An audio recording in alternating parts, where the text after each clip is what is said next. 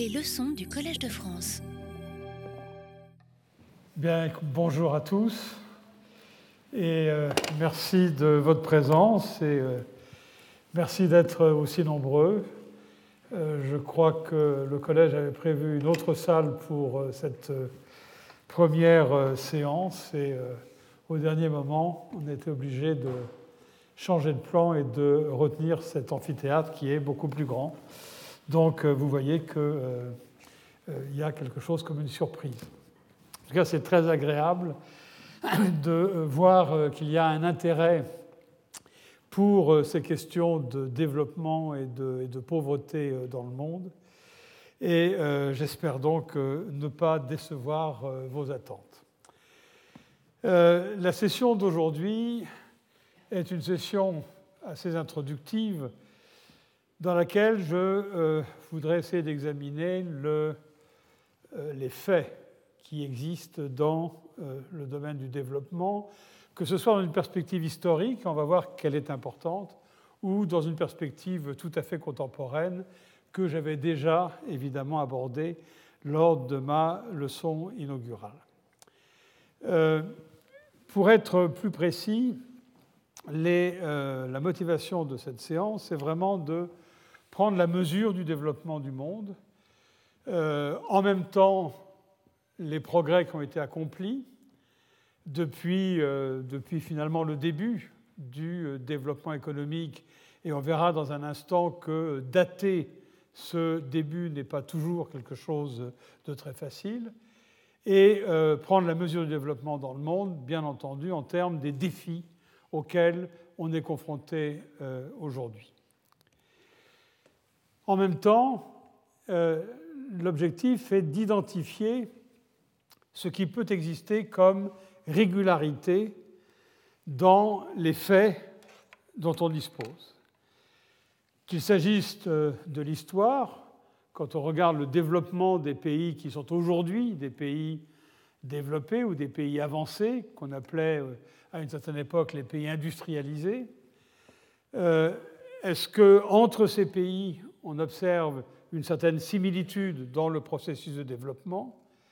Et est-ce que euh, l'expérience de ces pays a quelque chose à voir et à nous dire sur ce qui peut se passer aujourd'hui? Autrement dit, est-ce que quelque part dans le processus de développement, il y a quelque chose comme une répétition historique? Est-ce qu'on peut apprendre de l'histoire?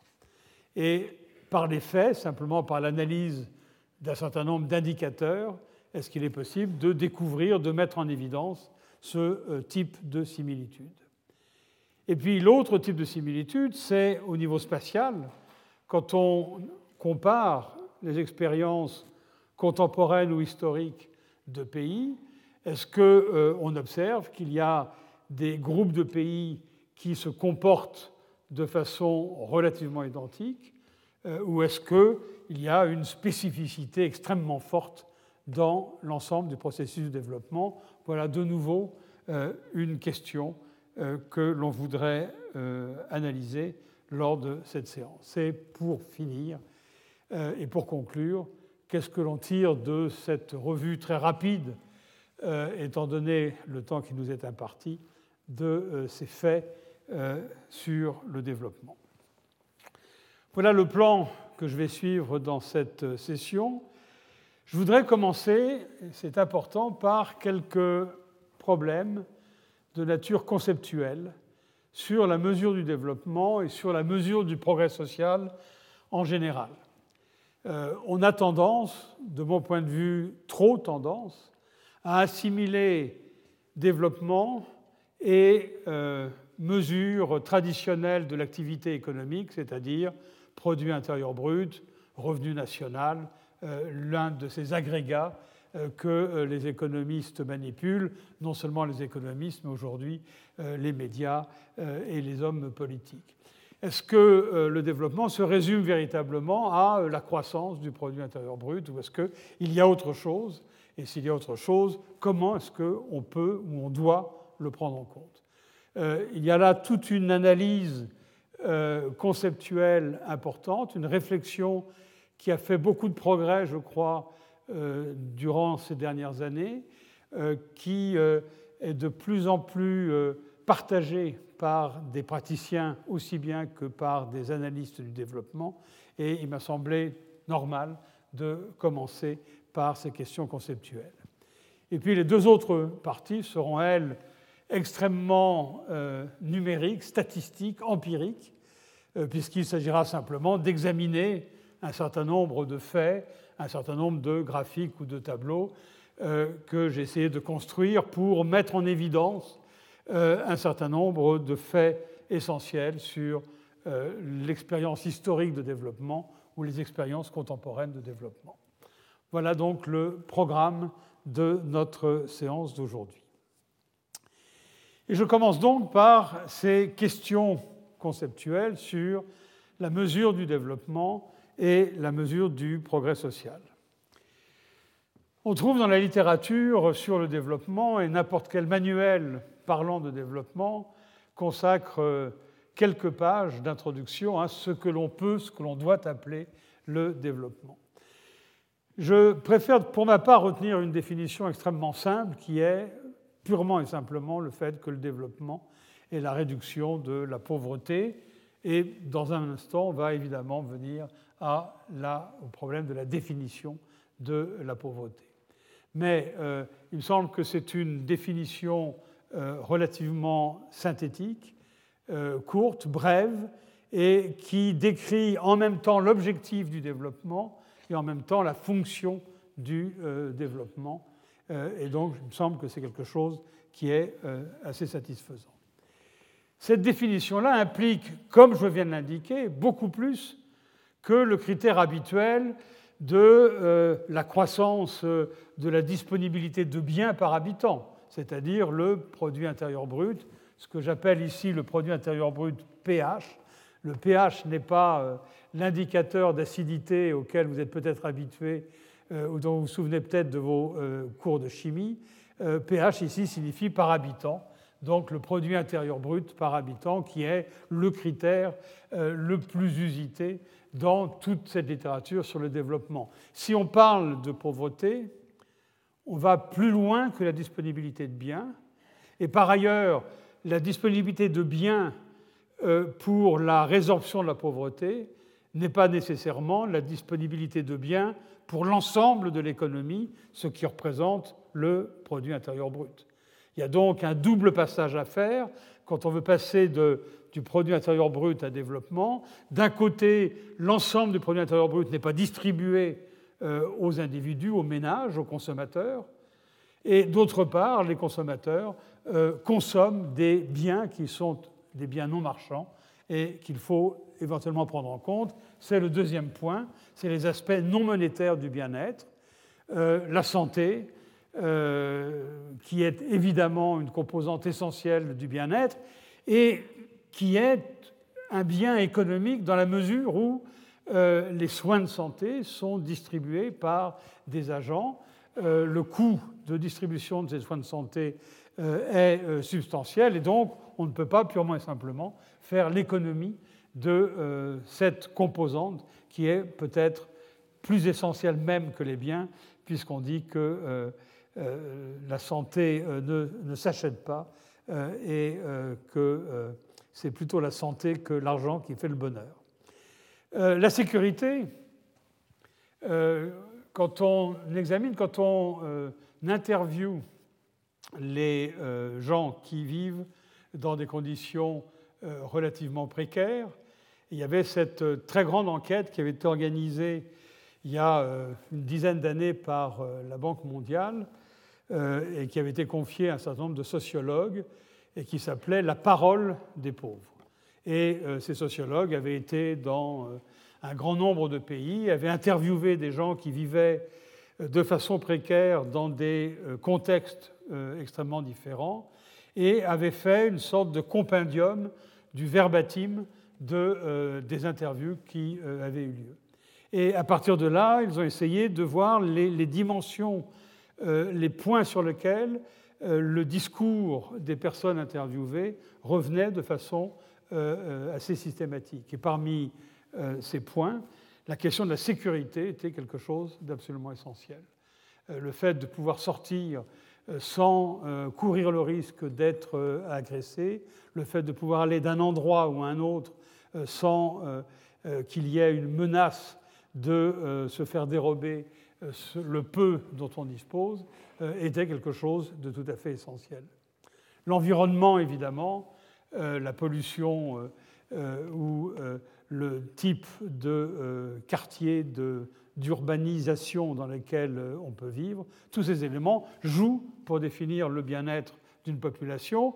Et ce n'est pas parce qu'on euh, aurait une augmentation de la disponibilité de biens sans qu'il y ait en même temps une amélioration ou de la santé, ou de la sécurité, ou de l'environnement, ou d'autres facteurs sur lesquels on reviendra, qu'on pourra dire qu'il y a effectivement une augmentation du bien-être. Et puis, un autre critère qui euh, euh, a reçu beaucoup d'attention euh, ces derniers temps, c'est ce critère de capacité qui est dû à Amartya Sen et qui définit la pauvreté ou l'antithèse de la pauvreté comme étant essentiellement la possibilité de vivre la vie que l'on désire. Amartya Sen euh, a lancé cette idée de la capacité il y a déjà longtemps, c'était dans les années 80, euh, il a poursuivi euh, sa pensée dans cette direction-là, et il a en particulier un livre assez fameux qui s'appelle Le développement comme la liberté, Development as Freedom, et dans lequel c'est très exactement la thèse qu'il développe en disant finalement, un monde sans pauvreté, c'est un monde dans lequel les individus réalisent la vie, les objectifs qu'ils désirent, ne se sentent pas contraints par le contexte dans lequel ils vivent pour réaliser euh, ce qu'ils veulent. Et on voit bien que c'est une extension extrêmement forte du concept de pauvreté monétaire, mais en même temps, euh, on voit bien que c'est une définition beaucoup plus large, euh, peut-être beaucoup plus ambitieuse du, de l'objectif de nos sociétés. Et là aussi, je crois que c'est quelque chose qu'il faut considérer examiner s'il est possible effectivement de définir des mesures et d'opérationnaliser d'une certaine façon ce concept très euh, attrayant qui est ce concept de capacité. Quelques mots d'abord sur la façon dont on mesure la pauvreté de façon traditionnelle, la façon dont les statisticiens, euh, qui éventuellement n'ont pas lu Amartya Sen, euh, regarde la question de la pauvreté et euh, les limitations éventuellement d'une telle approche. La pauvreté monétaire, c'est simplement le fait de ne pas disposer des moyens nécessaires pour une existence jugée normale. Évidemment, il y a derrière le mot normal ici beaucoup euh, de choses. et ce normal rejoint ou couvre aussi bien des besoins de nature physique, manger, avoir un toit, pouvoir s'habiller, euh, que des besoins sociaux, c'est-à-dire pouvoir apparaître en société sans avoir honte euh, de la façon dont on est habillé ou la façon dont on se comporte. Euh, Adam Smith a un très joli passage sur la pauvreté où il montre que la pauvreté, ce n'est pas uniquement le fait de ne pas pouvoir se nourrir correctement, mais c'est éventuellement le fait de ne pas pouvoir paraître euh, publiquement euh, avec euh, des vêtements qui, sont, qui correspondent aux normes de la société dans laquelle on vit. Et dans ce fameux texte, il parle du, du paysan qui n'aurait pas les moyens de s'acheter une chemise de lin pour pouvoir participer à des cérémonies dans son village. Donc ça, c'est effectivement une vision assez sociale des besoins qui doivent être couverts pour échapper euh, à la pauvreté. Pratiquement, la façon dont euh, procèdent les euh, statisticiens, c'est de considérer, de mesurer la valeur d'une sorte de panier de biens et de services de, qui, comprend des aliments, qui comprend des services comme le logement ou qui comprend des vêtements, plus d'autres services de nature euh, ou de consommation de nature plus sociale, et de donner une valeur à ce panier de biens. Et euh, cette valeur définit un seuil de pauvreté que j'appelle Z ici, et les gens dont les moyens, dont le revenu, dont le pouvoir d'achat est inférieur à Z, sont déclarés comme des personnes pauvres. Ceux qui sont au-dessus de Z sont déclarés comme des personnes non pauvres. Cette définition semble extrêmement simple et euh, sans problème. Néanmoins, il y a des difficultés qui apparaissent immédiatement. Je parle de revenus, mais tout le monde n'a pas un revenu dans nos sociétés. Il y a des personnes qui sont inactives, il y a des personnes qui sont dépendantes, c'est-à-dire qu'elles sont euh, trop jeunes pour pouvoir travailler et se suffire à elles-mêmes, ou elles sont trop âgées pour pouvoir travailler et se suffire à elles-mêmes. Et donc, euh, ces personnes ne disposent pas d'un revenu propre, d'un revenu autonome. Donc, comment doit-on analyser ça? Ben, On ne peut pas analyser le problème de la pauvreté sans regarder ce qui se passe au niveau du ménage, au niveau d'un groupe d'individus qui vit sous le même toit et qui partagent une grande partie de leur consommation, qu'il s'agisse de euh, repas, qu'il s'agisse euh, de euh, biens communs comme les services d'une voiture, d'un appareil de télévision, évidemment le bien commun essentiel étant le toit sur une maison. Donc, il faut étendre ce concept de pouvoir d'achat au cas des individus qui composent un ménage.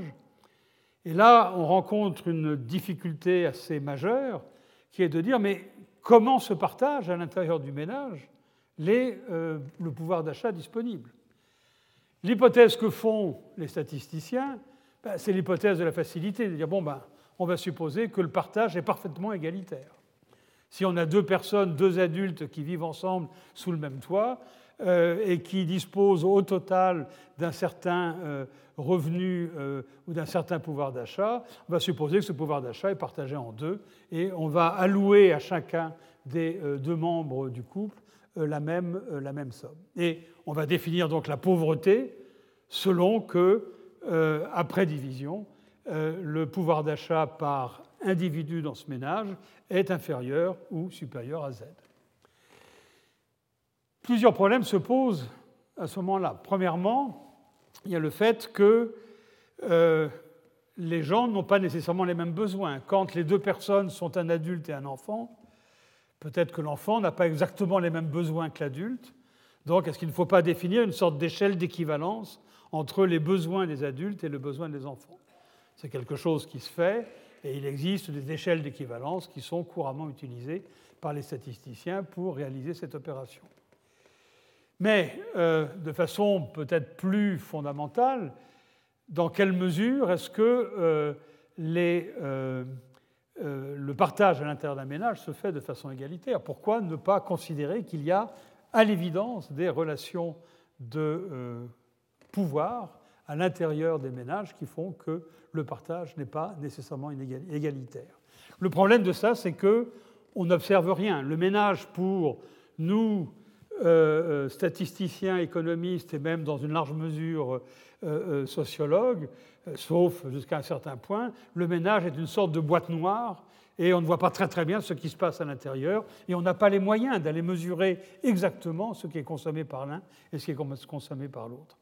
Euh, donc, on fait l'hypothèse qu'il y a une équirépartition à l'intérieur des ménages, mais évidemment, c'est une hypothèse qui est grossièrement simplificatrice. Et je peux vous en donner un exemple tout à fait évident. Euh, quand on regarde en Inde, quand on fait des mesures anthropométriques sur les enfants, et en particulier on compare les petits garçons et les petites filles. On constate que les petites filles n'ont pas les mêmes performances anthropométriques en termes de taille et de poids que les petits garçons. Autrement dit, dans l'allocation de l'alimentation intérieure du ménage, il y a une très nette discrimination à l'encontre des petites filles.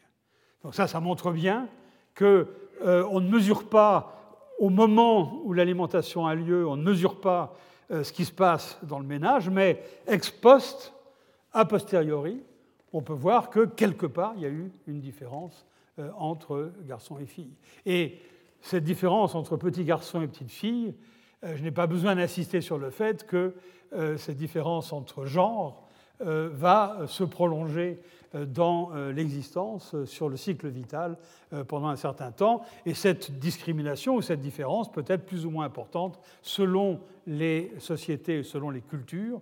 Malheureusement, là encore, on n'a pas d'éléments directs qui nous permettent de juger de cette répartition. Donc, ceci signifie probablement que lorsque l'on examine, lorsqu'on mesure la pauvreté monétaire avec cette hypothèse d'équirépartition, on introduit des biais relativement importants, mais là encore, malheureusement, on n'a pas les moyens euh, d'aller euh, beaucoup plus loin et d'être beaucoup plus précis. Et pour certains, certains, aspects du développement, et j'y reviendrai tout à l'heure, euh, à la limite, ceci importe peu, tant que la distribution à l'intérieur du ménage est relativement indépendante de ce qui peut se passer dans l'ensemble de l'économie, euh, le problème n'est probablement pas un problème très euh, sérieux, mais c'est certainement une question euh, importante. Exemple de seuil de pauvreté. Eh bien, je vais commencer par l'exemple un peu paradoxal, qui est l'exemple de la France. En France, aujourd'hui, le seuil de pauvreté est égal à 912 euros par euh, ce qu'on appelle une unité de consommation, qui prend en compte ces échelles d'équivalence dont j'ai parlé tout à l'heure, et qui fait qu'un euh, ménage de deux personnes n'a pas besoin exactement de deux fois le revenu d'un ménage d'une personne, parce qu'ils peuvent partager euh, des biens communs, et le fait que les enfants n'ont pas les mêmes besoins que les adultes. Et ce 912 euros, d'où est-ce qu'il vient? Eh bien, il est défini par, euh, non pas en termes absolus, la valeur d'un panier de biens de consommation euh, dont je parlais tout à l'heure, il est défini en termes relatifs comme étant 60% du pouvoir d'achat ou du revenu par unité de consommation, du niveau de vie médian dans la population. Médian voulant dire 50% de la population au-dessus, 50% de la population en dessous. Euh, et là, on a une définition de la pauvreté qui est dite relative, dans la mesure où euh, c'est le côté social de la pauvreté, c'est le côté besoins sociaux apparaître de façon satisfaisante dans la société qui prime, plutôt que le côté besoin physique. Au contraire, le seuil de pauvreté retenu par les Nations Unies pour mesurer la pauvreté dans le monde est égal à 1,25 dollars par personne et par jour au prix des pays développés et au prix euh, des pays développés en l'année 2005, qui a été la dernière année euh, durant laquelle on a pu faire un relevé de prix permettant de faire des comparaisons de pouvoir d'achat entre pays. Un mot maintenant sur, si on pour l'instant s'en tient à la pauvreté monétaire, sur le rapport entre pauvreté monétaire, PIB par habitant et distribution. Le produit intérieur brut, c'est le pouvoir d'achat total qui est disponible dans une économie. Et euh, il doit donc y avoir une relation entre ce qui est disponible au niveau total et ce qui est disponible dans la population et la façon dont euh, ce euh, revenu, ce pouvoir d'achat total est distribué dans la population. Donc, on doit pouvoir écrire quelque chose qui ressemble à la fonction suivante. On peut dire que la pauvreté, c'est-à-dire le nombre de personnes qui sont en dessous d'un seuil de pauvreté, d'une façon ou d'une autre, c'est une fonction de tout ce qui est disponible dans la société, et c'est aussi une fonction dont la façon dont ce qui est disponible est distribué dans la société. Si c'est distribué de façon très inégale, alors on voit bien qu'en moyenne, une société peut ne pas être pauvre, mais il peut y avoir beaucoup de pauvreté dans cette société. Si au contraire euh, le euh, produit est distribué de façon relativement égalitaire, on peut avoir une société dont le revenu moyen est légèrement au-dessus de Z, dans lequel il y aura très peu de pauvreté. Donc là, on a euh, ce que j'appelle le triangle fondamental, qui est une relation qui est presque mécanique, presque arithmétique, entre la pauvreté monétaire, le produit intérieur brut par habitant, la disponibilité totale de biens et la distribution de ce produit intérieur dans l'ensemble de la population. Le rectangle qui entoure cette relation cache deux signes. Un signe qui est en dessous du PIB par habitant, qui est un signe moins, et un signe qui est en dessous du mot inégalité, qui est un signe plus, et qui indique que si dans une économie à distribution donnée, on augmente le total disponible, eh bien on devrait diminuer la pauvreté. Tout le monde va bénéficier dans la même proportion de l'augmentation du revenu. Donc le nombre de gens pauvres en dessous d'un certain seuil de pauvreté va diminuer. Si dans cette société on maintient le total constant, mais on rend la distribution beaucoup plus inégale, alors on va probablement augmenter la pauvreté, augmenter le nombre de gens qui sont en dessous de Z. Donc là, on a quelque chose de très fondamental qui montre que euh, si on définit le développement comme étant la réduction de la pauvreté, s'arrêter au produit intérieur n'est pas suffisant. Il faut quelque part prendre en compte la distribution du produit intérieur dans l'ensemble de la société.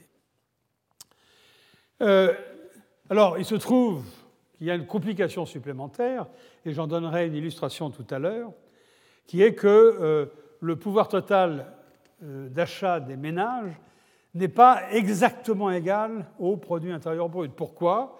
Parce que dans le produit intérieur brut, il y a une partie qui est consacrée euh, au remplacement des équipements qui sont arrivés à fin de vie et qui évidemment ne sont pas distribués aux ménages. Il y a une partie qui est attribuée à, euh, directement aux entreprises à des fins de réinvestissement. Et de nouveau, cette partie-là n'est pas attribuée aux ménages. Il y a une partie, notamment dans les économies en développement, qui est euh, du profit des entreprises étrangères qui opèrent dans l'économie nationale, qui sont rapatriées vers l'extérieur et qui ne profitent pas aux ménages. Donc, quand on parle d'inégalité ou de distribution, il y a vraiment deux étages.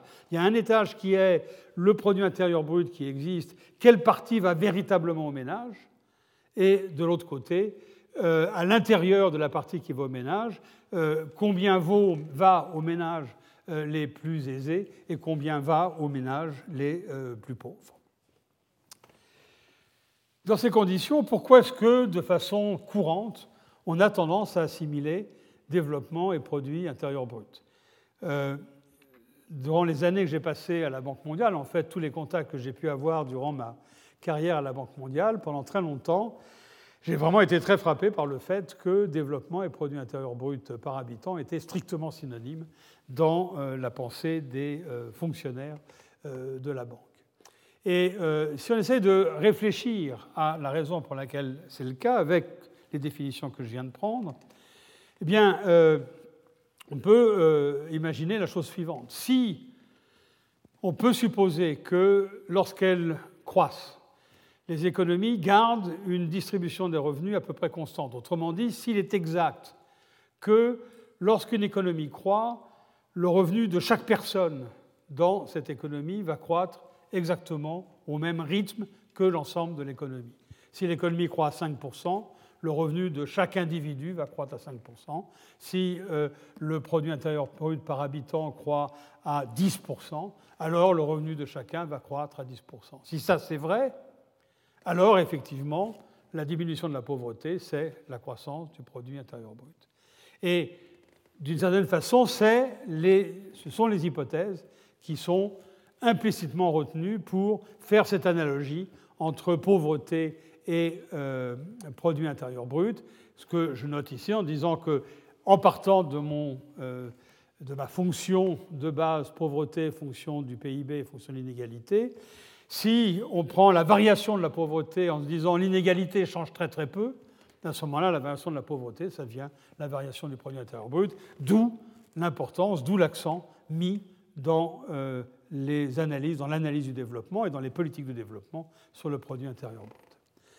Ce raisonnement n'est probablement pas trop faux lorsqu'on prend un seuil absolu de pauvreté et quand on raisonne sur la très longue période durant laquelle les variations de l'inégalité vont être relativement faibles, ou lorsque l'on raisonne en comparant des pays dont euh, le PIB est extrêmement différent, donc le gros de la différence vient plutôt du produit intérieur brut que de la distribution, mais euh, c'est certainement pas exact.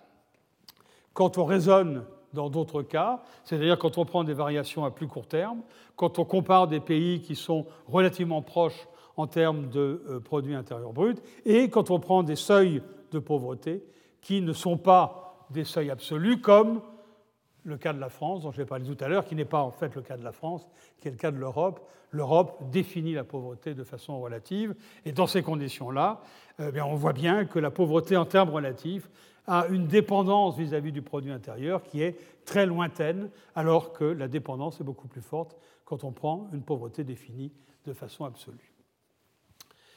Voilà ce qu'on peut dire sur la définition monétaire de euh, la pauvreté et son rapport avec le produit intérieur. Maintenant, disons quelques mots rapidement sur la dimension non marchande de euh, la pauvreté. Le bien-être ne dépend pas uniquement de ce que l'on peut acheter sur les marchés, il se trouve, et c'est encore une difficulté à laquelle on est confronté notamment dans les pays en développement, c'est le fait que la part marchande des économies évolue avec le processus de développement. Il y a des activités qui existaient euh, dans euh, une économie euh, en développement, à un certain stade de son développement, un stade assez traditionnel, qui, une fois que l'économie aura fait un certain nombre de progrès, ces activités qui étaient essentiellement non marchandes, éventuellement de la production domestique, vont se transformer en services marchands, au lieu d'avoir un agriculteur qui passe une partie de son temps en hiver à réparer le toit de sa maison, à réparer ses instruments agraires, dans une économie dans laquelle il y aura plus d'activités marchandes, le même agriculteur peut décider d'aller travailler en ville pour l'hiver dans une entreprise de construction et d'avoir les travaux à réaliser chez lui faits par un artisan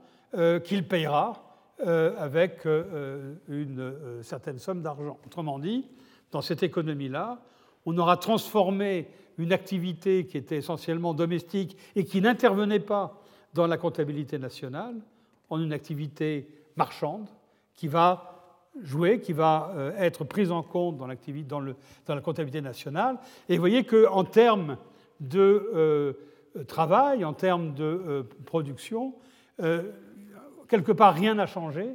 On a simplement transformé une activité euh, non payée en une activité qui était payée. Là où le euh, phénomène est particulièrement criant, c'est quand on voit l'augmentation de l'activité féminine, qui effectivement transforme de l'activité non marchande comme de la production domestique ou du temps domestique en un temps marchand obtenu euh, euh, ou euh, dépenser en allant travailler plutôt qu'en restant chez soi. La plupart du temps, d'ailleurs, on a plutôt des phénomènes de plusieurs temps de travail. Au lieu qu'il y ait une substitution entre le temps marchand et le temps non marchand, il y a plutôt une augmentation du temps total de travail en, en ajoutant le temps marchand au temps non marchand. Ici, on a donc un problème qui fait que la comptabilité nationale euh, et souvent euh, notre euh, comptage purement marchand du pouvoir d'achat manque complètement cet aspect des choses. La pauvreté a donc d'autres dimensions qui sont difficiles à intégrer dans le seuil de pauvreté monétaire et ne sont pas présentes dans la mesure du PIB. Je vois là une sorte de typo, désolé pour, pour ça. La question est de savoir comment est-ce qu'on doit prendre en compte des aspects aussi importants de la vie des gens que tous ces aspects non marchands. J'ai déjà parlé tout à l'heure de la santé, de la sécurité, de la collectivité de l'environnement, l'activité non marchande. Qu'est-ce qu'il faut faire avec euh, l'inclusion sociale, en particulier le fait que euh, certaines personnes ont accès à des emplois correctement rémunérés, ce que euh, le Bureau international du travail appelle des emplois décents, alors que d'autres n'ont pas accès. Et c'est ce qu'on peut appeler l'inclusion sociale. Comment est-ce qu'on doit prendre en compte ces éléments qui euh, participent certainement du, du, fait que certaines personnes n'ont pas les moyens qu'ils désireraient avoir Alors, il y a beaucoup de tentatives ces dernières années de prendre en compte cette multidimensionnalité de la pauvreté. Il y a des gens qui ont établi des listes de critères, donc un nombre de critères relativement important, qui concernent aussi bien la consommation de biens matériels, la disponibilité de biens durables, qui euh, concerne euh, les activités sociales des gens, le nombre de relations euh, qu'ont les gens, le nombre de contacts qu'ils peuvent avoir avec d'autres, et on mesure pour chacun de ces critères si une personne a accès ou non, est satisfaite ou non satisfaite, et puis on fait la somme des déprivations, c'est-à-dire des cas où elle n'est pas satisfaite, on dit voilà, ce qu'est le critère de pauvreté. Vous voyez que là, on s'éloigne énormément du concept de pauvreté euh, euh, monétaire dont j'ai parlé tout à l'heure, et on est beaucoup plus maintenant dans un cadre de nature plus sociologique, et il n'est pas clair qu'au niveau agrégé, on ait les éléments qui nous permettent d'analyser ça.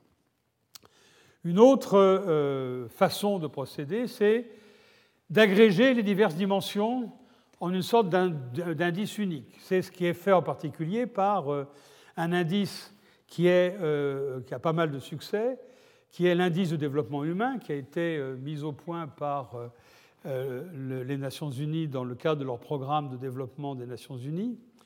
Et cet indice de développement humain, c'est quelque chose de très simple. il fait la somme du produit intérieur brut par habitant dans un pays, de l'espérance de vie dans ce pays, et euh, du niveau d'éducation de la population dans ce pays. Alors évidemment, on n'ajoute pas euh, des euh, pesos d'un côté avec un nombre d'années de vie de l'autre et puis un nombre d'années de scolarité de le troisième. On normalise chacune de ces variables pour les rendre, pour leur donner une, échelle entre 0 et 1, et à partir de là, on les additionne et ça nous donne un indice composé qui, effectivement, modifie pas de façon considérable, mais modifie de temps en temps euh, à la marge euh, un euh, classement de pays qui serait uniquement basé sur le produit intérieur brut. le problème de ce type d'agrégation, c'est qu'il y a 25 000 manières d'agréger. On pourrait choisir des poids qui ne soient pas des poids égaux pour les différentes dimensions. Et ce qu'on obtient à la fin, n'est pas complètement satisfaisant dans la mesure où si euh, deux pays ont des indices de développement humain différents, on voudrait savoir d'où vient la différence. Donc on doit obligatoirement revenir à la composition de, de, cet indice. De plus en plus ces dernières années, on regarde aussi, ou on espère pouvoir tirer de l'information, de critères subjectifs, tels que le degré de satisfaction général déclarés par les individus. On sait que les individus consomment des biens, on sait qu'ils consomment des biens marchands et des biens non marchands. On ne sait pas très bien comment nous, analystes, on peut agréger ces biens dans le cas où on observe effectivement les consommations. En plus, dans certains cas, on n'observe même pas euh, les consommations, notamment pour les biens non marchands. Euh, donc, une simplification, euh, une, façon beaucoup plus rapide de procéder c'est euh, de demander aux gens s'ils sont satisfaits ou non. Donc vous savez que euh, dans maintenant beaucoup de questionnaires, euh, il y a une question du type, sur une échelle de 1 à 10, comment est-ce que vous vous classez en termes de satisfaction de votre vie, de votre niveau de vie. Donc 1, vous êtes extrêmement malheureux, rien ne va, rien, rien ne va, et 10, vous êtes proche du nirvana. Euh, et euh, on ne peut certainement pas vous rendre plus heureux que vous ne l'êtes aujourd'hui. Et euh, il y a eu énormément d'études qui ont été faites pour voir s'il y avait un rapport entre ce type de satisfaction, le produit intérieur brut par habitant, c'est-à-dire la disponibilité générale de biens dans une économie, et puis éventuellement la pauvreté telle qu'elle peut être mesurée par des critères monétaires. Et on trouve des euh, résultats euh, qui sont relativement intéressants. Je vais vous donner tout à l'heure une illustration directe de ce type d'approche. Si on n'est pas satisfait, et je montrerai que même cette approche-là n'est pas très satisfaisante parce que justement elle est basée sur des critères parfaitement subjectifs qui font que si un pays vient de gagner la Coupe du Monde de football, soudainement la satisfaction augmente de façon considérable. et on ne va pas dire que fondamentalement la pauvreté a diminué dans cette économie. Donc il y a quelque chose qui est intéressant, euh, et on est en train de chercher à l'heure actuelle ce que l'on peut tirer de ce type d'information, mais se reposer exclusivement sur des critères de ce type-là pour mesurer la pauvreté ou pour mesurer le développement est euh, quelque chose qui est, à l'heure actuelle, probablement illusoire. Et donc la conséquence de tout ça, c'est que ces différentes dimensions de l'inégalité, ben, il faut les prendre en compte de façon euh, simultanée. Il faut prendre en compte ou considérer en même temps ce qui se passe du point de vue de la santé, ce qui se passe du point de vue de la pauvreté monétaire, ce qui se passe du point de vue de la sécurité, ce qui se passe du point de vue de l'environnement. Et c'est ça qui rend effectivement euh, les politiques de développement et l'appréciation du développement quelque chose de difficile parce que euh, essentiellement multidimensionnel, sans possibilité d'agréger en un indice unique, ou avec le danger, si on voulait agréger en un indice unique, de perdre euh, de vue ce qui fait la réalité du développement et la nature des problèmes particuliers auxquels sont confrontés euh, des pays. Alors, tout serait facile si on pouvait montrer que toutes les dimensions, toutes celles que j'ai citées, étaient toutes étroitement corrélées avec le produit intérieur brut. À ce moment-là, on dirait, bon, bah, très bien, euh, c'est vrai qu'il y a la santé, c'est vrai qu'il y a l'environnement, c'est vrai qu'il y a la sécurité, mais comme de toute façon tout ça, ça s'améliore avec le produit intérieur, gardons le produit intérieur, ne parlons pas du reste. On verra que en fait, ça n'est pas le cas. Ça n'est pas le cas. Euh, il y a une autonomie dans le développement de la santé, il y a une autonomie dans le développement de l'éducation qui font qu'on ne peut pas purement et simplement considérer que ces dimensions non économiques, non monétaires, euh, sont incluses d'une façon ou d'une autre dans euh, le produit intérieur. Je suis assez court de temps. Donc je vais peut-être euh, accélérer euh, la cadence. Euh, il y a des problèmes d'observabilité dans beaucoup de dimensions. On a aussi des problèmes de doublons. Si effectivement il y a de la corrélation entre différentes dimensions, à ce moment-là, si on prend en compte les dimensions de façon séparée pour mesurer la pauvreté ou le développement, on risque de compter deux fois la même chose. S'agissant euh, du critère de satisfaction auto-déclaré ou de ce que l'on appelle aujourd'hui euh, l'économie du bonheur, euh, il y a ce paradoxe qui est dû à Easterlin, qui montre que, de façon relativement intéressante, c'est vrai, quand on compare les degrés de satisfaction moyens des pays, et la réponse à cette question de 1 à 10, où est-ce que vous vous situez en termes de satisfaction de votre vie, la satisfaction est beaucoup plus faible dans les pays pauvres que dans les pays riches. Et là, on peut se dire, bon, ben, on a effectivement un critère. Le paradoxe d'Easterlin vient du fait que maintenant, quand vous prenez un pays riche, ou même un pays pauvre, et vous suivez ce pays au cours du temps, euh, le produit intérieur brut euh, euh, ou le revenu national ou le revenu des ménages peut augmenter au cours du temps, et on constate que dans ce pays, la satisfaction reste la même. Donc il y a un paradoxe. Entre pays, il semble qu'il y ait une corrélation positive entre satisfaction et niveau de revenu national. Et si on prend un pays unique et dans ce pays le revenu national croît, eh bien on n'observe pas de modification radicale, systématique du, du niveau de satisfaction. Donc il y a quelque chose de très important quand on mesure des différences fortes de niveau de revenus, mais à partir du moment où les différences de revenus sont relativement faibles, comme c'est le cas dans un pays année après année, eh bien, euh, ces indices de satisfaction ne sont plus euh, très satisfaisants. Euh, et puis, par ailleurs, la corrélation des diverses dimensions de la pauvreté avec le PIB est variable. C'est vrai que quand on prend la très longue période, ou quand on, comprend, quand on fait des comparaisons entre pays euh, à des niveaux euh, de euh, produits intérieurs, de revenus très différents, il y a une corrélation évidente entre pauvreté monétaire, certaines autres dimensions de la pauvreté et le produit intérieur.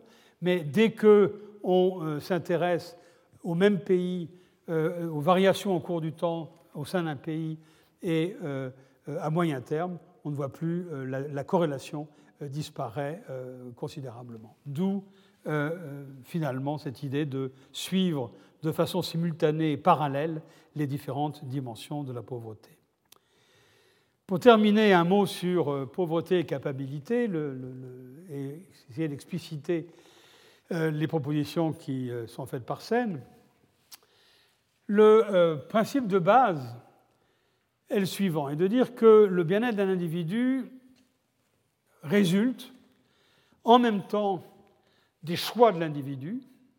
Est-ce que l'individu a décidé de prendre des risques, de créer une entreprise, de travailler énormément de s'expatrier, de changer de région. Euh, tout ça, c'est les choix personnels que l'individu a réalisés. Mais une autre partie du bien-être observé aujourd'hui de l'individu vient des circonstances auxquelles l'individu a été confronté.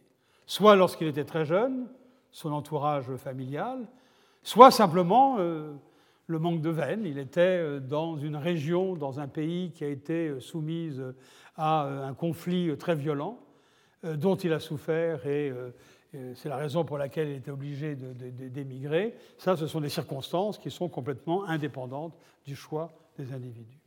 Et la proposition de Seine, la proposition d'un certain nombre de philosophes de la justice sociale, des gens comme, John Romer, on commence probablement avec John Rawls, puis les gens qui ont suivi euh, John Rawls, euh, c'est de dire que finalement la justice sociale devrait se définir en termes des circonstances euh, plutôt qu'en termes des choix des individus. La liberté, c'est que les individus sont libres de faire les choix qu'ils veulent. Si un individu décide de travailler énormément pour gagner beaucoup d'argent, c'est son choix.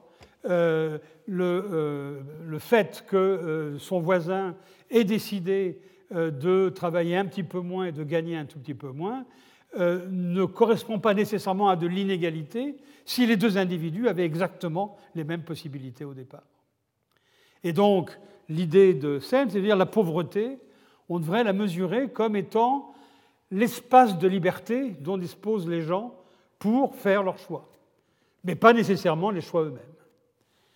Et euh, dans ces conditions-là, euh, ben, on voit bien qu'une euh, euh, variable telle que l'éducation, telle que le fait que les parents aient envoyé un enfant à l'école pendant suffisamment longtemps, le fait que l'école ait été de bonne qualité, donc que l'enfant ait vécu dans un quartier où l'éducation était satisfaisante, la santé de l'individu, en tout cas cette partie de la santé qui échappe complètement à son contrôle personnel, l'appartenance à un groupe ethnique euh, ou un genre qui est sujet à discrimination, le milieu social euh, euh, d'origine, sont ces circonstances qui déterminent qu'une personne peut faire beaucoup de choses et une personne peut faire beaucoup moins de choses. Et mesurer la pauvreté et mesurer le développement, ce serait d'essayer de mesurer l'importance de ces espaces de possibilités, donc ces capacités que Sen a définies.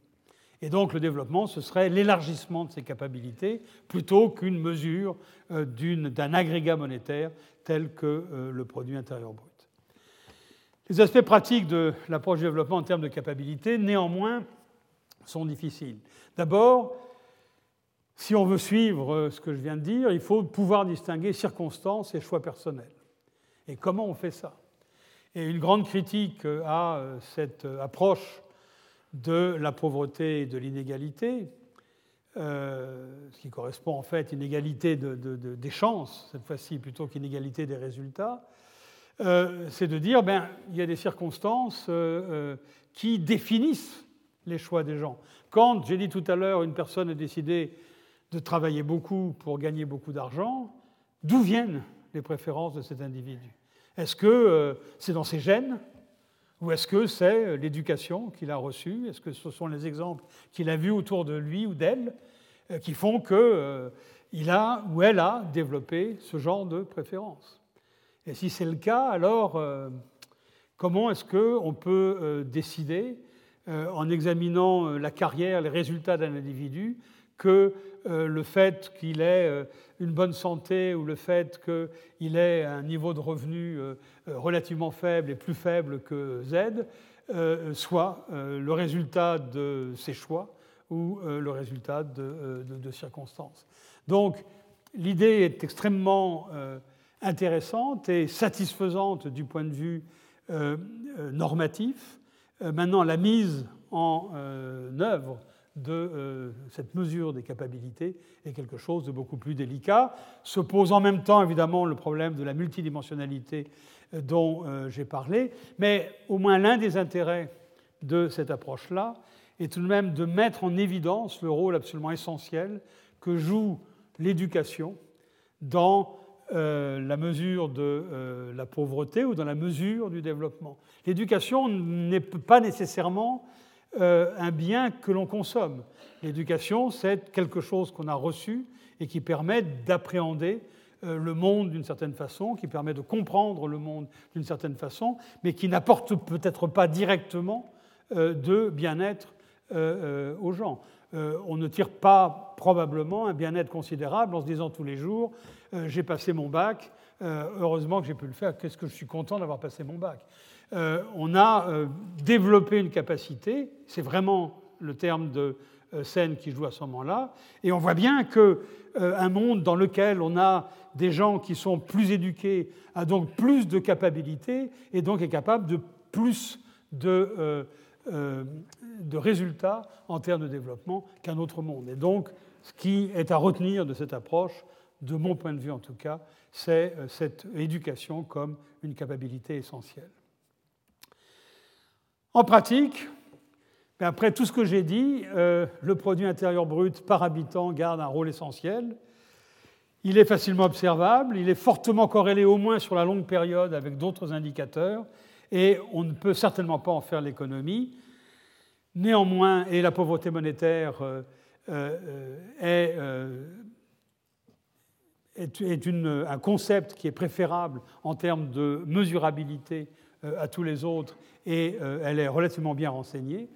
Euh, elle demande des données additionnelles, en particulier la distribution par rapport au produit intérieur brut, mais il est évident que tout ce que je viens de dire montre que ces concepts de base, pauvreté et agrégat de produits intérieurs ou agrégat de pouvoir d'achat, doivent être complémentés par des informations supplémentaires sur différentes autres dimensions, notamment l'éducation, notamment l'espérance de vie. Je parlais tout à l'heure du développement, de l'indicateur de développement humain, et cet indicateur est euh, euh, composé du produit intérieur par habitant, de l'éducation, de l'espérance de vie. Ça n'est pas un hasard, ce sont ces trois dimensions qui ne sont pas toutes de la même nature et toutes marchandes qui sont utilisées d'une façon ou d'une autre pour évaluer le développement. Et je vais en donner quelques exemples euh, dans, les, euh, dans les minutes qui viennent. Je voudrais euh, finir cette partie conceptuelle en illustrant un tant soit peu ce que je viens de dire. Premièrement, cette multidimensionnalité du développement, je crois qu'elle est formidablement bien illustré par ces objectifs du millénaire pour le développement qui ont été décidés par les Nations Unies au tournant du millénaire, comme de bien entendu, euh, dont l'horizon est 2015, donc l'an prochain, qui se rapproche.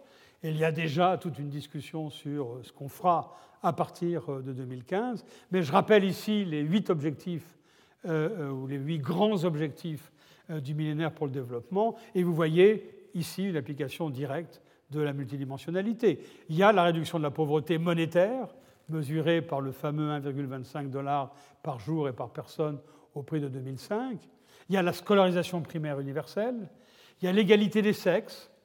L'égalité des sexes consistant d'abord en euh, la scolarisation euh, identique de, des garçons et des filles, mais euh, il y avait d'autres sous-objectifs du type représentation ou présence féminine dans la représentation nationale, qui étaient un petit peu plus délicats à euh, traiter. mortalité infantile, mortalité maternelle, qui sont les objectifs de santé. Derrière ces mortalités, il y a effectivement toute l'infrastructure de santé qui est présente. Lutte contre le sida et la malaria.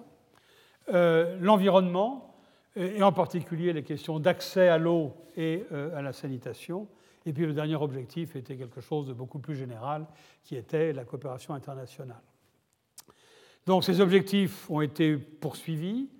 Euh, on, a, on, a, évalué, on peut évaluer ces différents objectifs, et c'est probablement l'un des intérêts de ces objectifs de donner une grille d'analyse des performances de développement. Et vous voyez que cette grille d'analyse va beaucoup plus loin que le produit euh, intérieur brut, euh, même si derrière la réduction de la pauvreté monétaire, on va le voir dans un instant, le produit intérieur brut joue un rôle considérable. On est en train de discuter aujourd'hui de ce qui se passera après 2015. Euh, La plupart de ces objectifs seront probablement étendus ou euh, élargis, et d'autres objectifs euh, seront ajoutés, en particulier des objectifs qui auront trait beaucoup plus directement à la soutenabilité du développement, donc à des questions d'environnement, en particulier aux questions de changement climatique. La deuxième illustration que euh, je voudrais vous donner, mais je me rends compte que ce, euh, graphique doit être peu lisible euh, du, fond de la salle, c'est une illustration sur le fameux indice de satisfaction, la fameuse économie du bonheur. Et c'est un graphique qui est souvent cité. Ce que vous avez sur ce graphique, en échelle horizontale, c'est le produit intérieur brut de différents pays, par habitant de euh, différents pays. Et euh, sur l'axe vertical, vous avez l'indice de satisfaction, qui, va de, qui, est, normé à zéro et qui est normalisé pour être comparable entre pays. Et chaque point sur ce graphique représente un pays. alors, si j'ai... non, je ne crois pas avoir de laser. Non, je n'ai pas de, laser me permettant de euh, pointer différents pays.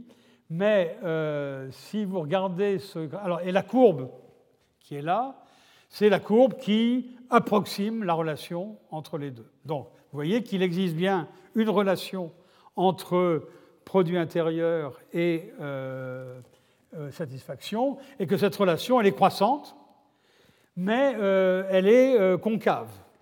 Donc, plus le produit intérieur euh, augmente, et moins la satisfaction augmente vite. Et à la limite, euh, si on extrapole et si on prend des pays qui, ont, euh, qui auront dans le futur un, produit par tête très supérieur à ceux qu'on observe aujourd'hui, tout en haut, on a les Pays-Bas, la Norvège, le Luxembourg et la Suisse. Quand ces pays auront peut-être deux ou trois fois ce qu'ils ont aujourd'hui, éventuellement, cette courbe deviendra parfaitement horizontale et donc il n'y aura plus de gains euh, liés euh, euh, à la disponibilité de, biens marchands. Plusieurs questions sont intéressantes, sur, plusieurs points sont intéressants sur ce graphique. Alors d'abord, vous êtes peut-être curieux de savoir où se trouve la France. la France, elle est en haut, évidemment, vers la droite du graphique, c'est un pays riche, mais la France est en dessous de la courbe noire. Ce qui montre que la France est, par rapport aux autres pays, beaucoup moins heureuse que euh, les autres avec le revenu dont nous disposons. Ça, c'est quelque chose qu'on sait. Euh, c'est euh, peut-être dans les gènes nationaux. Cela étant, si on prend l'Allemagne, l'Allemagne est extraordinairement proche de la France, donc passer le Rhin ne permet pas de changer beaucoup les choses. L'Italie est même en dessous de la France, donc passer les Alpes ne change pas non plus énormément les choses. Ce qui est plus intéressant, c'est euh, ces espèces de nuages qui sont dessinés avec euh, des pointillés. Le euh, grand nuage en haut à gauche correspond à l'Amérique latine. Donc on a des pays de revenus moyens et éventuellement de revenus faibles. Tout à gauche, vous avez le Guatemala, par exemple. Ben, on constate que, de façon générale, ces pays, bien qu'ils soient beaucoup plus pauvres que euh, les pays développés, ont un niveau de satisfaction qui est très supérieur. Le Mexique, en particulier, est une sorte de champion de euh, la satisfaction, euh, et on est beaucoup plus heureux au Mexique que dans pratiquement tous les pays européens, bien que le niveau de vie du Mexique soit à peu près 4 fois ou 5 fois inférieur à celui qu'on a dans les pays européens.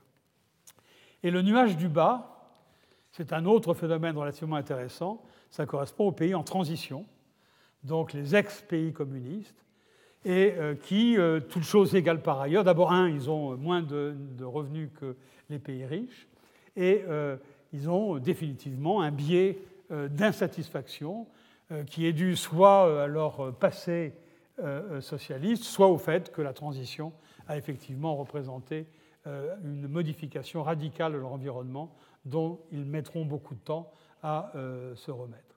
Mais ce qu'on retient de ce euh, graphique, c'est effectivement le fait qu'il y a une dépendance. Alors, il y a une grande discussion sur cette dépendance, sur cette fameuse courbe concave. Il y a, ça c'est à peu près la même chose, si ce n'est que les cercles correspondent à la taille des pays. Mais euh, bon, donc vous avez la Chine quelque part qui euh, est énorme, l'Inde aussi qui est, énorme, mais euh, peu importe. le point important, c'est que ce qui change ici, c'est l'axe horizontal. Au lieu de mesurer le produit intérieur en dollars ou en euros, en dollars équivalent pouvoir d'achat international, on a une échelle logarithmique. Et chaque subdivision correspond à un doublement du revenu. Donc tout en bas à gauche, vous avez 625 euh, euh, dollars par tête. La subdivision suffisante est 1250, la suivante 2500, la suivante 5000, etc. Donc c'est une échelle géométrique plutôt qu'une échelle arithmétique. Et euh, l'axe vertical est le même. Et ce que vous constatez là, c'est que la courbe devient droite. Ce qui signifie que ce qui compte, ce n'est pas tellement le niveau absolu et le fait que avec euh, un dollar ou un euro de plus, on va être plus heureux. Ce qui compte, c'est l'augmentation relative du niveau de vie. Et ce que montre ce graphique de façon relativement intéressante, c'est le fait que doubler le revenu, eh ben, ça a le même impact qu'on soit très riche ou qu'on soit relativement pauvre. Et donc, euh, le seul problème, c'est que doubler le revenu euh, quand on est les États-Unis, ça représente une entreprise absolument considérable, probablement plus forte que euh, lorsque l'on est euh, euh, la Chine ou un pays, un pays plus pauvre. Alors ça, c'est les évidences que l'on tire de la comparaison entre pays. Mais maintenant, on peut aussi regarder ce qui se passe à l'intérieur d'un pays. Et c'est là que le paradoxe d'Easterlin apparaît. Et là, de nouveau, je me rends compte qu'il va falloir que je revoie ma stratégie de, de, de diapositive, parce que c'est euh, définitivement certainement illisible. C'était pourtant bien lisible sur mon écran. Euh, vous avez à gauche le cas des États-Unis. Le cas des États-Unis, euh, depuis les années 70 à aujourd'hui, la courbe, la droite qui monte, qui va du bas à gauche vers le haut à droite, c'est le revenu national par habitant à pouvoir d'achat à prix constant aux États-Unis. Donc entre 1975 et 2010, euh, sans aucun problème, le niveau moyen de revenus par habitant a augmenté considérablement aux États-Unis. La courbe horizontale, c'est la satisfaction. Et donc on voit ici qu'aux États-Unis, il y a eu cette augmentation assez forte du euh, produit intérieur ou du revenu national par habitant, qui ne s'est pas traduit par une augmentation de satisfaction. Qu'est-ce qui est derrière tout ça? Et là, il y a une question assez intéressante qui est de dire, oui, ce qu'on sait aussi dans le cas américain, c'est que cette augmentation du revenu national s'est accompagnée d'une très grande inégalité et que euh, cette inégalité, elle, peut correspondre à une grande partie de la population disant on n'est pas du tout satisfait parce que notre niveau de vie n'a pas du tout changé et même dans certains cas, il s'est même détérioré. Donc, euh, il faut aller beaucoup plus loin que ça, euh, mais simplement dire qu'il y a équivalence entre satisfaction et produit intérieur est certainement quelque chose qui n'est pas satisfaisant. Euh, par contre, les quatre graphiques de droite représentent ce qui se passe dans des pays euh, émergents. On a euh, l'Inde en haut à gauche, à droite on a l'Afrique du Sud, en bas le Mexique à gauche et en bas à droite la Chine. Et on observe que dans ces pays, ça n'est pas très fort, mais on observe que la tendance est plutôt croissante, et lorsque euh, le revenu national par habitant augmente, la satisfaction augmente, sauf dans le cas de la Chine, mais on a un nombre de points très limité, et je ne suis pas du tout sûr de la euh, significativité statistique de euh, ce résultat. En tout cas, là, il y a quelque chose qui illustre bien le fait que se reposer sur ces mesures subjectives, qui est quelque chose de relativement tentant, n'est pas quelque chose de vraiment convaincant. Ma dernière illustration, c'est pour montrer la difficulté d'aller de la notion de produit intérieur à la notion de pauvreté, les problèmes purement statistiques que ça peut poser. Il y a eu, il y a quelques années, à la fin des années 90, un énorme débat, au début des années 2000, un énorme débat en Inde sur la diminution de la pauvreté. Avec d'un côté des gens qui disaient Regardez les enquêtes qu'on a faites auprès des ménages, la pauvreté diminue, mais elle ne diminue pas beaucoup. Et puis d'autres gens disant attendez, ça n'est pas possible, le produit intérieur a augmenté de façon tellement considérable que nécessairement la pauvreté a diminué, a diminué de façon majeure. Et euh, on a sur ce, euh, tableau-là les éléments euh, du débat.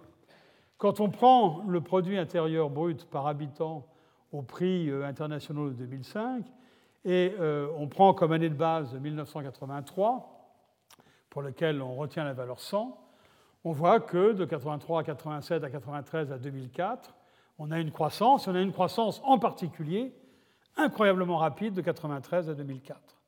Et 93, c'est une année charnière dans le cas de l'Inde, c'est une année où l'Inde décide d'ouvrir son économie, non seulement au reste du monde, mais aussi de libéraliser euh, une économie qui, depuis euh, la colonie, était extraordinairement euh, régulée. La deuxième ligne que vous avez correspond aux résultats qu'on obtient à partir des enquêtes qui sont réalisées auprès des ménages. Donc on va voir les ménages et dans le cas de l'Inde, on leur pose des questions sur leurs dépenses de consommation. On leur dit la semaine dernière ou le mois dernier, combien est-ce que vous avez dépensé? Et on leur donne des petits carnets et ils notent qu'ils ont dépensé tant en aliments, tant en vêtements, tant en transport, etc. etc. On fait la somme et on regarde euh, en moyenne comment a évolué la consommation des ménages. Avec les mêmes, euh, euh, la même mesure monétaire, le pouvoir d'achat international constant de 2005, on va de 100 à 125 au lieu d'aller de 100 à 214. La différence est évidemment colossale. Si vous mesurez la pauvreté avec l'idée que le revenu a été de 100 à 214, vous allez obtenir une diminution de la pauvreté qui est énorme. Et si vous mesurez la pauvreté en disant euh, en moyenne on a été de 100 à 125, le résultat ne va pas être très très fort. Vous avez euh, en bas euh, les calculs qui ont été réalisés par la Banque mondiale après avoir essayé de rectifier un certain nombre de problèmes qu'il y avait dans les enquêtes. Et la Banque mondiale trouve effectivement qu'il y a une diminution de la pauvreté qui est forte, qui est mais qui n'est peut-être pas aussi forte que ce qui correspondrait à un doublement euh, du revenu euh, indien. On note tout de même que même dans euh, les enquêtes et dans le traitement qu'on a fait la Banque mondiale, c'est surtout entre 1993 et 2004 qu'il y a une forte dimension de la pauvreté, en accord en quelque sorte avec les chiffres qui ont été donnés. Donc là, on a de nouveau, j'ai voulu vous montrer cette illustration pour euh, euh, que vous soyez conscient du fait qu'il y a des problèmes statistiques importants et des problèmes de cohérence statistique euh, qui sont, qui sont importants. Alors là, j'ai un problème majeur qui est le suivant. au départ, j'ai cru que ces sessions avaient une durée de deux heures. J'ai donc préparé quelque chose sur la base de deux heures. Euh, alors, je ne vais pas vous tenir euh, deux heures, mais d'un autre côté, je me sens frustré, et je sens que vous serez frustré euh, si je m'arrête là simplement parce qu'on a dépassé notre temps. Donc, je pense que certains d'entre vous ont d'autres obligations et ils sont bienvenus et de, de, quitter la salle s'ils le désirent. Mais je voudrais essayer de continuer pendant un petit quart d'heure pour au moins m'approcher de mon deuxième point et euh, je serai capable de, la prochaine fois de reprendre les derniers points de cette présentation et de les euh, mettre bout à bout avec ce que je veux dire à propos de, la croissance la fois prochaine. Donc, je voudrais, pour terminer, donner, dire quelques mots à propos du développement dans le monde, en prenant une perspective historique de 1820 à 1992, ou même, vous allez voir, de temps en temps sur une période plus longue, parce qu'il me semble qu'on a des choses à apprendre de cette perspective historique qu'on a souvent euh, tendance à oublier. Et euh, cette perspective est souvent euh, très, très, très fascinante. Et je viendrai la fois prochaine plus directement sur le cas des contemporains et encore une fois en faisant la liaison directe entre le thème de la semaine prochaine qui est la croissance ou les mystères de la croissance et euh, l'expérience euh, contemporaine. Mais pour terminer le sens d'aujourd'hui, quelques mots sur cette perspective historique qui va simplement être une suite de euh, quelques graphiques que je trouve personnellement extrêmement parlants. Alors, le titre de ce graphique, ou le titre de cette diapositive, nous dit la très longue période, un décollage en deux temps, 1820-1913, 1950 jusqu'à aujourd'hui. Alors, si vous arrivez à lire le euh, titre euh, du graphique lui-même, ou si vous arrivez à lire même euh, l'échelle horizontale de ce graphique, vous allez voir qu'on ne commence pas ce graphique en 1820, on le commence en 1500. ces données viennent d'un historien économiste qui est décédé maintenant il y a quelques années, qui s'appelait Angus Madison, euh, qui a passé sa vie à reconstituer des chiffres de euh, produits intérieurs, de revenus national, de population euh, pour l'ensemble de la planète. Et il a un livre dans lequel ces statistiques commencent à l'année 1 de notre ère. Alors j'ai supprimé l'année 1, on commence en 1500, et attention, l'axe vertical est de nouveau un axe un petit peu bizarre, c'est un axe logarithmique de nouveau, euh, dans lequel chaque subdivision correspond à un doublement. Donc quand vous passez de euh, l'axe horizontal euh, sur lequel on a 0 à, la, ligne, la, ligne, horizontale suivante, vous multipliez par 2. Vous passez à la ligne suivante, vous, vous avez multiplié de nouveau par 2, vous avez donc une augmentation totale de 4. À la ligne suivante, vous avez encore multiplié par 2, vous avez donc 8, etc. etc. Euh, et euh, le point zéro, c'est un point de départ. On considère que toutes ces séries-là euh, valaient 1 en 1500, et on regarde donc la multiplication de ces différentes séries au, cours du temps, entre 1500 sur, le, dernier demi-millénaire. La courbe bleue correspond à la population, et on a une population qui croît au départ extrêmement lentement, vous voyez que grosso modo, pour doubler la euh, population, qui était en 1500 euh, proche, un petit peu supérieure à un million d'habitants euh, sur, la, sur, la, Terre, pour la doubler, il a fallu pratiquement 250 ans. Et puis cette croissance s'accélère. Pour la doubler à nouveau, on le fait en 50 ans. Et ça s'accélère encore, et pour doubler la population, on le fait en 30 ans. Donc ça, ça montre une espèce d'accélération tout à fait extraordinaire du processus de développement euh, démographique euh, dans le monde et le fait que ce processus démarre en fait relativement vite. La courbe euh, marron correspond au PIB mondial, donc la totalité de la production, et la courbe verte correspond au PIB par habitant, c'est-à-dire la courbe marron divisée par la courbe bleue, puisqu'on a des logarithmes, ce serait plutôt moins la courbe, la courbe bleue. Et euh, on observe cette fois-ci qu'au euh, lieu d'avoir euh, une multiplication par 16 de la population mondiale entre 1500 et 2000, quand on prend le PIB mondial total, on a une multiplication qui a lieu par un facteur de 138. Ça, c'est au niveau total. Donc c'est quelque chose d'absolument considérable. Et vous constatez que l'accélération se fait vraiment en deux temps. Il y a un premier temps qui euh, est véritablement la révolution industrielle, donc il commence vers le milieu du graphique, vers 1800, euh, 1820, et euh, on voit que la, pente de la courbe marron tend à augmenter, on a une sorte de convexité de la courbe. On a un temps d'arrêt.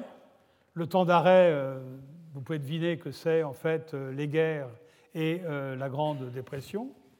Et puis, après le temps d'arrêt, on a un nouveau démarrage, cette fois-ci à peu près au même rythme que celui qu'on avait durant la période 1820-1913 au niveau mondial, peut-être un petit peu plus forte, la pente est éventuellement un petit peu plus forte.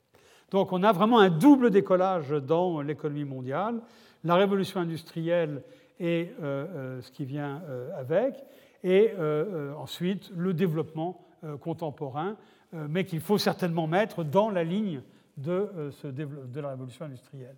Ce qui est intéressant aussi, c'est de voir que, à l'opposé de ce qui se dit souvent, la période qui a précédé la révolution industrielle n'est pas une période très inactive. Vous voyez que la Renaissance est tout de même une période durant laquelle il y a une certaine croissance, alors que si on avait pris euh, cette courbe entre l'année 1 et l'année 1500, on aurait eu une pente encore beaucoup, beaucoup plus faible que celle que l'on a là.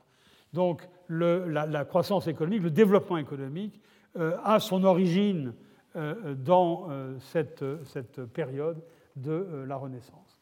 Et puis on a tout ce que j'ai dit à propos de la courbe marron s'applique à la courbe verte du produit par habitant. Là aussi, le progrès est quand même fulgurant. depuis 1500, on voit que euh, le euh, produit intérieur a été le euh, revenu moyen par habitant à pouvoir d'achat constant dans le monde a été multiplié par quelque chose comme 13 ou 14, ce qui est absolument considérable. Ici, on a la différence entre le monde en développement et le monde développé. Pas exactement, le monde développé, pas exactement ces deux définitions-là. La courbe, qui est tout en, la courbe du milieu reste le monde, et c'est le produit intérieur par habitant, c'est la même que celle qu'on avait tout à l'heure, euh, euh, qui aboutit à ce 6,5, 6500 euh, dollars par tête au prix de, de, 1990, dans le cas des chiffres de Madison.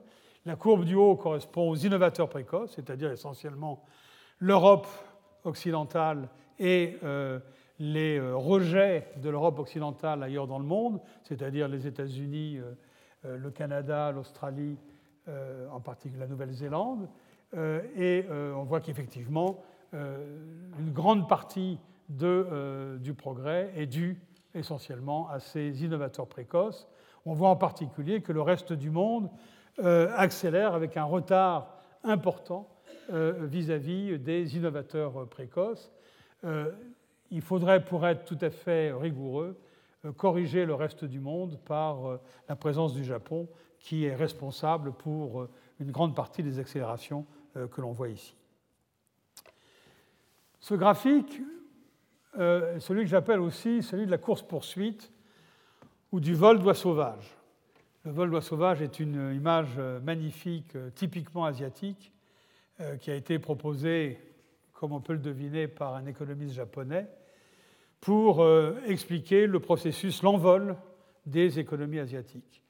Euh, et cette idée de, vol d'oie sauvage avec euh, une oie qui est en tête de l'escadrille et puis l'escadrille qui vient derrière avec éventuellement des, des oies qui viennent rejoindre l'escadrille au fur et à mesure du temps et éventuellement aussi des changements de direction, c'est-à-dire que le pilote, le chef d'escadrille, peut se changer au cours du temps.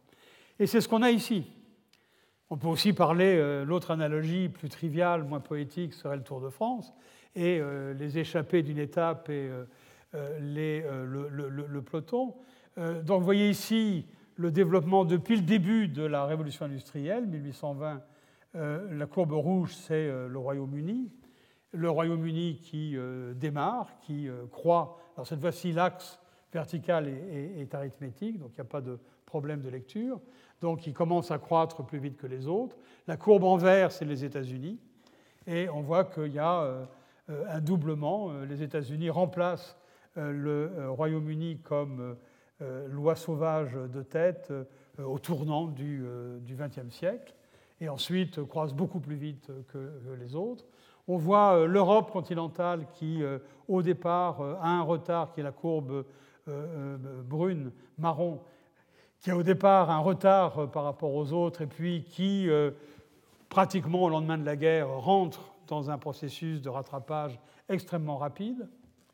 On a le Japon, qui est la courbe rose, euh, et qui lui aussi démarre extrêmement tard, mais a une croissance très très forte et double même et la Grande-Bretagne et les autres pays d'Europe continentale. Et puis dans les derniers décollages, les dernières oies qui ont rejoint l'escadrille, il y a la Corée du Sud, qui, elle, démarre encore un petit peu plus tard, mais a aussi cette espèce de trajectoire pratiquement verticale pendant un certain temps, et est en passe de rejoindre l'Europe et la Grande-Bretagne. Et puis tout en bas, on a euh, éventuellement euh, des oies qui sont en train, peut-être encore en train de, euh, de, prendre leur envol à partir du sol.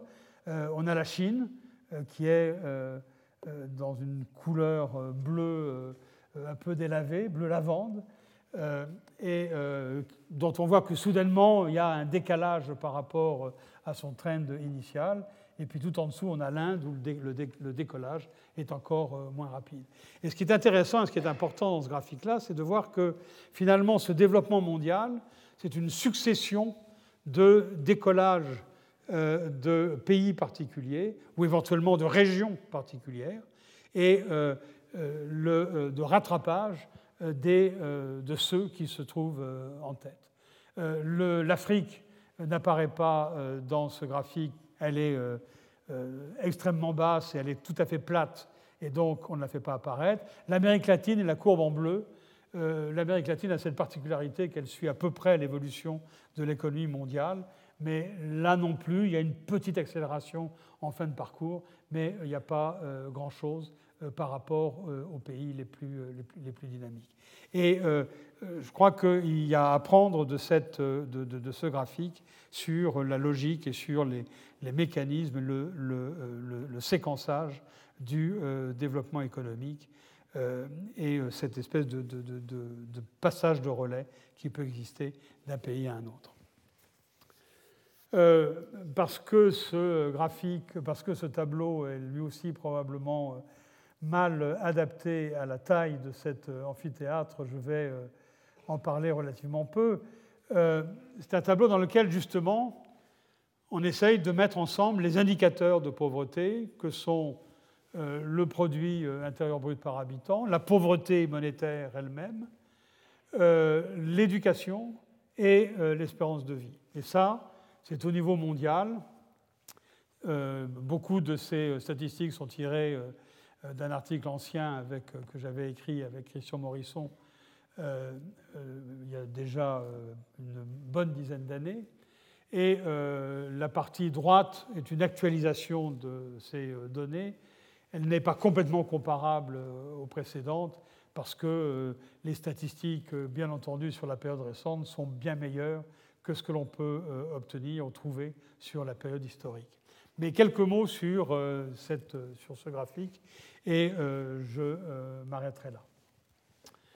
Euh, premièrement, euh, la ligne du, haut euh, voit l'évolution du produit intérieur brut par habitant. pas grand-chose à dire là-dessus, on vient de la voir sur le graphique précédent, et on voit bien qu'il y a effectivement cette accélération qui a lieu, une multiplication par à peu près 6 ou 7 entre 1820 et 1992. Pas grand-chose à dire non plus sur la population mondiale dont on vient de parler, mais la pauvreté euh, est quelque chose d'un peu plus intéressant. Euh, la euh, pauvreté est représentée ici par la proportion de pauvres, avec deux seuils de pauvreté possibles. Un seuil qui est le 1 dollar par personne et par jour au prix de 90, qui après, au prix de 2005, s'était transformé en 1,25 dollars. Il y a certaines difficultés à opérer ces ajustements monétaires quand on change d'année de base, mais euh, c'est la même chose que le 1,25 dont je parlais tout à l'heure. Et euh, au-dessus, on a un seuil de pauvreté à 2 dollars. Le euh, premier à 1 dollar est qualifié de pauvreté extrême, et à 2 dollars, on a le seuil de pauvreté normal, si je, peux parler dans ces termes-là.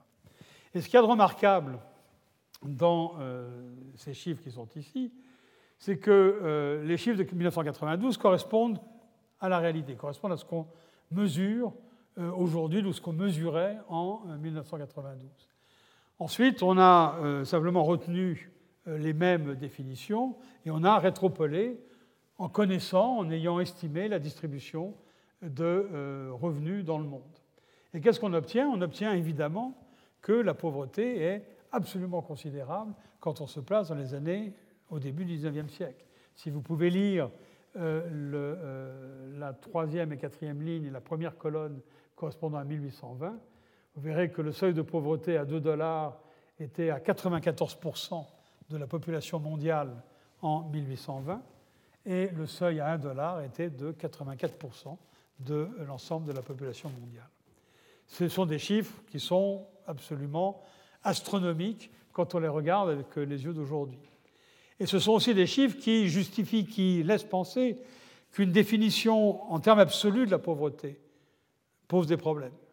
Parce qu'il est probable que si euh, Gallup ou euh, d'autres euh, institutions de sondage avaient, en 1820, fait des sondages à Paris, à Londres ou ailleurs sur la pauvreté des gens, il est assez peu probable, je pense, qu'on aurait trouvé 84% des gens nous disant nous sommes pauvres et nous sommes pauvres et malheureux. Donc il y a bien une dimension sociale dans la pauvreté qui apparaît de façon très claire quand on se contente de projeter ou de prolonger ou de rétropoler les chiffres absolus dont on dispose aujourd'hui. Et il me semble qu'il y a quelque chose qui doit faire réfléchir sur ces chiffres-là. Euh, euh, les deux lignes euh, en noir qui suivent, c'est le nombre de personnes qui sont pauvres dans la population. Et de nouveau, il y a un phénomène extrêmement intéressant là, qui est le fait que lorsque vous lisez le tableau de, droite, de gauche à droite, vous voyez que la proportion de pauvres a énormément diminué. La pauvreté extrême est passée de 84% en 1820 à 24% en 1992. Euh, la, diminution est absolument considérable. Mais si vous prenez le nombre de pauvres, alors la croissance démographique fait son œuvre et le nombre de pauvres augmente. Et le nombre de pauvres qui était de un peu, euh, d'un peu moins de 900 millions euh, en 1820 est supérieur à 1 milliard, 1 milliard 3 exactement en 1992. Donc on a cette espèce de lutte entre le progrès économique qui fait que euh, le revenu moyen augmentant, la pauvreté, la, proportion de gens qui sont pauvres diminue, mais comme la population augmente de façon considérable, euh, euh, on voit que le nombre absolu de pauvres continue d'augmenter. Et si vous pouvez lire ce qui se passe à droite de la courbe rouge, vous verrez qu'il y a une sorte de discontinuité dans la pauvreté qui est essentiellement due au fait qu'on a changé les indices de parité de pouvoir d'achat pour faire des comparaisons internationales de pouvoir d'achat. Et ça, ça a eu un impact important sur les mesures de pauvreté. Seules les tendances sont intéressantes ou sont importantes plutôt que euh, le chiffre absolu. La ligne suivante correspond à l'éducation. Et là aussi, vous pouvez voir le changement euh, radical. Euh, on est passé d'une population mondiale dans laquelle le nombre moyen d'années de scolarité pour la population âgée de 15 à 64 ans non plus de 15 ans, pardon, euh, était de euh, une année, virgule d'années de, scolarisation. Euh, on est passé à, en 1992 à 6,4, et cette fois-ci, les chiffres suivants sont tout à fait corrects. On est passé à un peu plus de 7 années de scolarité aujourd'hui dans le monde. Donc il y a un progrès qui est définitivement extrêmement important. et par ailleurs, si vous cherchez à relier ce progrès à l'évolution du produit intérieur, vous verrez qu'il y a une certaine indépendance entre l'augmentation de l'éducation d'un côté et celle du produit intérieur de l'autre. Donc, euh, quand j'ai parlé tout à l'heure de dimensions différentes de la pauvreté et du développement, qui étaient le revenu national marchand et euh, la pauvreté, euh, l'éducation d'un autre, là on voit, on peut prendre conscience du fait que cette évolution euh, euh, était, a certainement une, euh, une, certaine, une certaine autonomie.